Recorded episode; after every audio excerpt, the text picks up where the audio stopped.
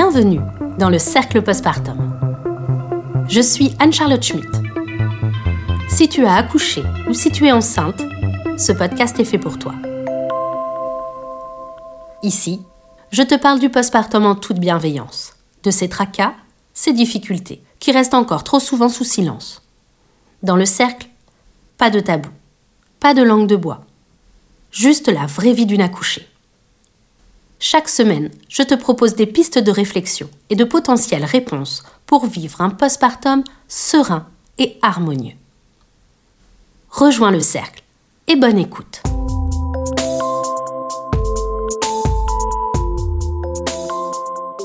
Aujourd'hui, je reviens dans le cercle postpartum avec un épisode sur l'organisation du postpartum.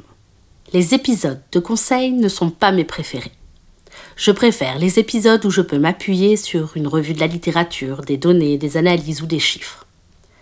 J'ai plus de mal avec les tu devrais faire comme ci ou comme ça. Parce que chaque famille est différente, qu'il faut pouvoir prendre en compte le contexte et l'histoire de vie de cette famille, mais également car chaque bébé naît avec sa personnalité et son caractère. Parce qu'il y a l'influence de notre culture, de notre éducation, de nos valeurs et de nos attentes, tout cela me complique un peu la tâche. Alors, une fois encore pour cet épisode, je te laisse prendre ce qui te convient et mettre de côté ce qui ne te parle pas. Tout ce dont je vais parler aujourd'hui n'est pas la manière de faire, mais une manière de faire parmi tant d'autres.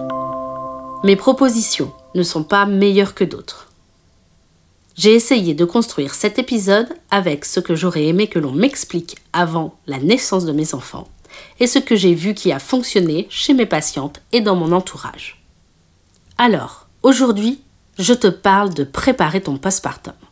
Et tu me demandes pourquoi. Je t'en ai déjà parlé dans les épisodes précédents. La période du postpartum est un vrai chamboulement. La naissance et l'accouchement entraînent beaucoup de modifications, disons même de bouleversements dans la vie de la jeune mère, des jeunes parents et de la famille. Le postpartum est une période sensible où peut se développer troubles psychologiques, dépression du postpartum, dépression chez le coparent. Bon, heureusement, dans la majorité des cas, cela ne va pas jusque-là. Mais la fatigue, le manque de repères, les pleurs de bébé peuvent faire de cette période un passage difficile et épuisant anticiper certaines choses permet d'alléger la charge mentale après l'accouchement. Le postpartum devrait être consacré uniquement au repos et à la récupération maternelle, à la mise en place et à la consolidation de l'allaitement maternel s'il en a été choisi ainsi, ainsi qu'à l'établissement du lien parent-enfant et au respect du rythme du nourrisson. Il y a beaucoup de pression autour du postpartum. Il y a la pression de bien faire, avec ces images de parents et d'enfants parfaits. La pression de tout gérer, la maison, les courses, le ménage, la pression pour retrouver son corps d'avant la grossesse.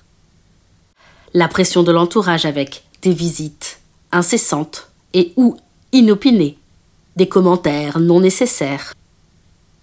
Il y a aussi la pression pour le retour au travail. Tout ça, ça pèse lourd alors qu'on est déjà fatigué et en pleine découverte de son enfant. Et après tout, on prépare bien la grossesse et l'accouchement, alors pourquoi on ne prépare pas le postpartum?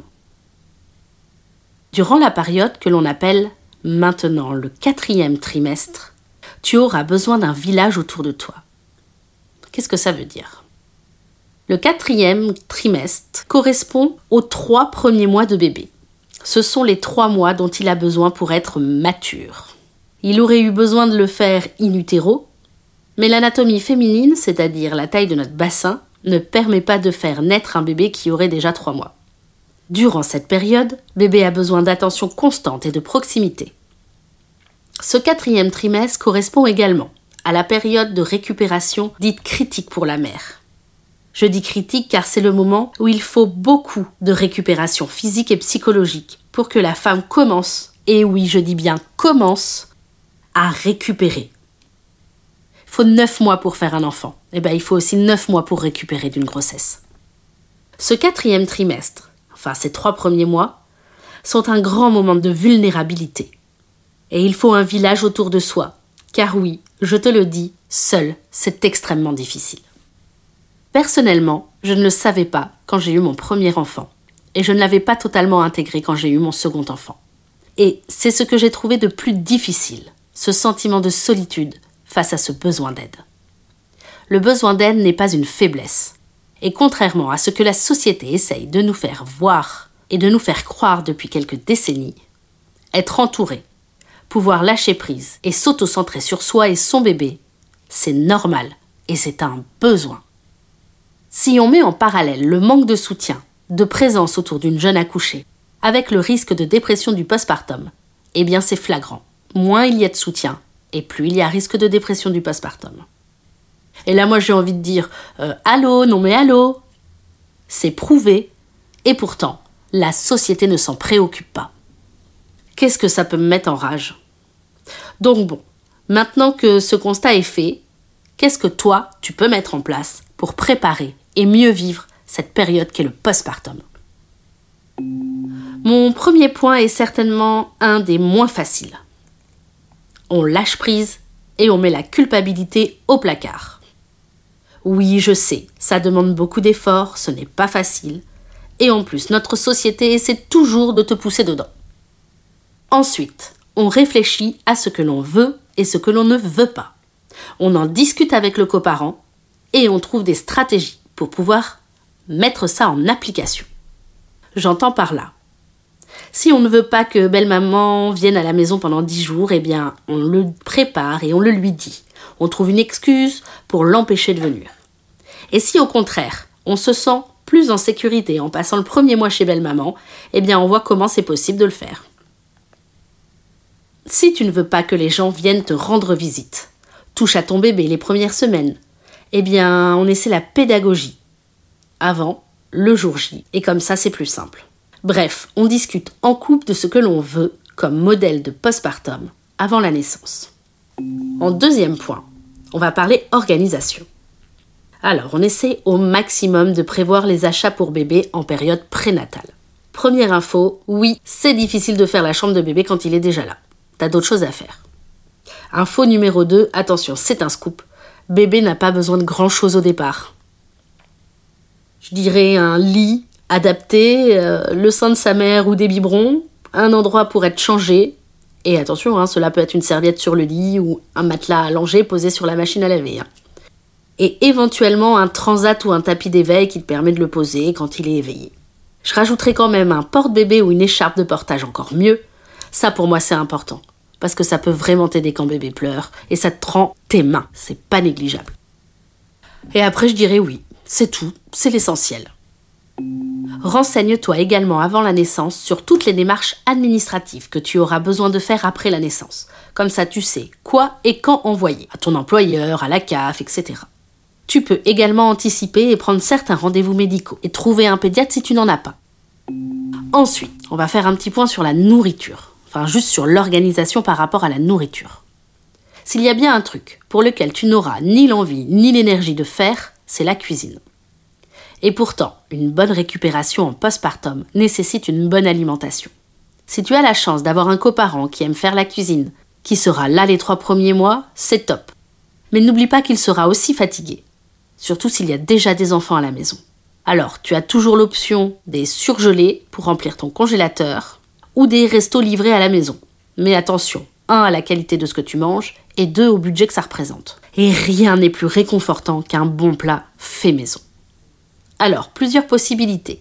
Tu cuisines toi-même et tu congèles pendant ta grossesse, mais tu peux aussi organiser une journée cuisine avec tes amis et tu congèles tout ce qui a été préparé. Tu peux également, quand quelqu'un te rende visite, eh bien, lui proposer de t'apporter un bon plat plutôt qu'un bouquet de fleurs. Ça, c'est un super tips. À chaque fois que quelqu'un vient te rendre visite et qu'il te demande Qu'est-ce que je peux apporter? Au lieu de dire euh, rien du tout euh, par euh, automatisme, eh ben, tu regardes ce que tu as besoin et tu lui demandes un paquet de couches, un pack d'eau, enfin tout ce que tu peux avoir besoin. Ça t'évitera de sortir et ça t'évitera de porter des choses lourdes. Il existe aussi maintenant des sites spécialisés qui cuisinent pour les femmes enceintes en postpartum des plats adaptés. Mais cela reste encore pour les grandes villes et ça représente un certain budget. Mais tu peux penser à le mettre sur ta liste de naissance. Ça, c'est un cadeau utile. N'oublie pas qu'en postpartum, tes besoins en calories augmentent et tu as besoin d'énergie. Mon troisième point est très important. Tu auras besoin de repos, le plus possible, surtout les 40 premiers jours. Et repos, j'entends par là rester couché, vraiment se reposer. Donc, en premier, est-ce que le coparent peut prendre son congé immédiatement? Peut-il rajouter des vacances à la suite? A-t-il conscience qu'il va devoir gérer la maison, les courses, le ménage, les aînés? Parce que là, ça va être ça, son job. Et s'il ne peut pas tout faire, pouvez-vous avoir une aide ménagère, une TISF, une nounou pour les plus grands? Ce sont les vraies questions à mettre sur la table en prénatal et à organiser. Un postpartum idéal est celui où la mère ne se préoccupe vraiment que d'elle et de son bébé. Ça veut également dire qu'elle a un vrai temps dans la journée pour prendre une douche, se laver les cheveux et se mettre de la crème sur le corps. Pour le point suivant, je dirais entoure-toi d'une Dream Team. Une sage-femme qui passera à la maison, que tu connais déjà. Une consultante en lactation si tu allaites. Un ostéopathe pour toi ou bébé s'il y en a besoin. Un pédiatre. Pourquoi pas une doula ou une puéricultrice. Éventuellement une psychologue et également dans ton entourage. Choisis des personnes ressources en qui tu as confiance et avec un esprit bienveillant, à qui tu peux téléphoner quand tu en as besoin et qui peuvent venir te donner un coup de main, te réconforter quand tu en as besoin. Tu sais, tu as toujours ces copines, celles qui sont toujours là, celles qui sont vraiment là. Eh bien c'est ça la Dream Team. Mon point suivant, j'en ai déjà parlé, mais j'insiste vraiment dessus. Organise tes visites. J'en ai aussi parlé dans l'épisode 2 sur le postpartum à la maternité, mais cela est valable pour tout le postpartum. Les visites, c'est pas tous les jours. C'est à l'heure qui te convient à toi et à bébé, plus de deux personnes à la fois, et tu limites à deux heures. Demande aussi aux visites de ne pas venir à l'improviste. Et tu en profites encore une fois pour leur demander d'apporter ce que tu as besoin. Le goûter par exemple. Et surtout, tu n'oublies pas que si tu ne souhaites pas que l'on porte ton bébé, tu n'es pas obligé de le laisser faire. C'est pas parce que cela fait plaisir aux autres que cela te convient et convient à ton bébé. De même, si tu allaites et que tu as besoin d'une pause, n'hésite pas à t'isoler pour être tranquille. Si tu es fatigué pendant qu'il y a de la visite, que bébé est calme avec le coparent, eh bien, profites-en pour t'éclipser et faire une sieste. Tout le monde comprendra. Et si ce n'est pas le cas, eh bien tant pis pour eux. Alors attention, toutes les visites ne sont pas forcément désagréables et contraignantes, au contraire. Mais en postpartum, on a parfois besoin de calme, même souvent en fait. Privilégie les visites qui t'aident aux visites qui sont là pour la curiosité. Le principe est de faire comme cela te convient à toi et pas aux autres. Tu verras que les jours ne vont pas se suivre et se ressembler. Avec un bébé, il n'y a pas de routine, pas de rythme non plus. Fixe-toi des objectifs simples. Manger, te laver, dormir. En fonction de ta forme, essaie de sortir avec bébé un petit peu tous les jours. Pour une simple promenade, j'ai pas dit faire des courses, j'ai dit se promener. Prendre l'air chaque jour est important. Essaie de parler avec le coparent, d'échanger sur ce que tu vis, sur ce que lui vit, sur ce qui t'aiderait. Essayez de former une équipe. Si tu es en situation monoparentale, entoure-toi au maximum. Doula, famille, amis. L'OMS explique qu'une femme en postpartum devrait pouvoir parler à un adulte de sujets d'adultes au moins 30 minutes par jour. Essaie de te faire confiance. Si tu as un doute, si tu as un souci, n'hésite pas à consulter un professionnel. Il existera toujours des moments de doute et des difficultés. Mais avec un postpartum préparé, tu réduis le sentiment de solitude. Si tu ne dois retenir que l'essentiel, je te dirai Entoure-toi d'une équipe de professionnels et d'une Dream Team bienveillante. Famille, amis. Fais du repos et de la découverte de ton bébé ta priorité. Et pour tout le reste, on s'en fiche. La lessive, le ménage, le rangement, eh ben ça peut attendre. Ça changera pas le cours de ta vie. Par contre, te reposer, oui. Je te souhaite un postpartum doux, chaleureux et confortable. Et j'espère que la découverte de ton bébé sera magique. Merci d'avoir écouté cet épisode. J'espère sincèrement t'avoir apporté des réponses, ou du moins que tu as trouvé du réconfort. N'oublie pas, Si tu as des difficultés qui persistent, si tu as besoin de plus d'informations, tu peux trouver un professionnel pour t'aider. S'entourer et ne jamais rester seul, c'est le secret du cercle. Si cet épisode t'a plu, n'hésite pas à le partager et à en parler autour de toi. Pour m'aider, tu peux laisser 5 étoiles sur ta plateforme d'écoute. Un commentaire fait également toujours plaisir. Je serai ravie d'échanger avec toi si tu as des questions ou des idées de thèmes à aborder. Tu peux suivre le cercle postpartum sur les réseaux sociaux. Je suis Anne-Charlotte Schmidt. J'ai écrit et réalisé cet épisode. La musique est une composition de Guillaume Coindé. Je milite pour un postpartum préparé, entouré et réalisé. Je te dis à la semaine prochaine dans le cercle postpartum. Et bon postpartum à toi.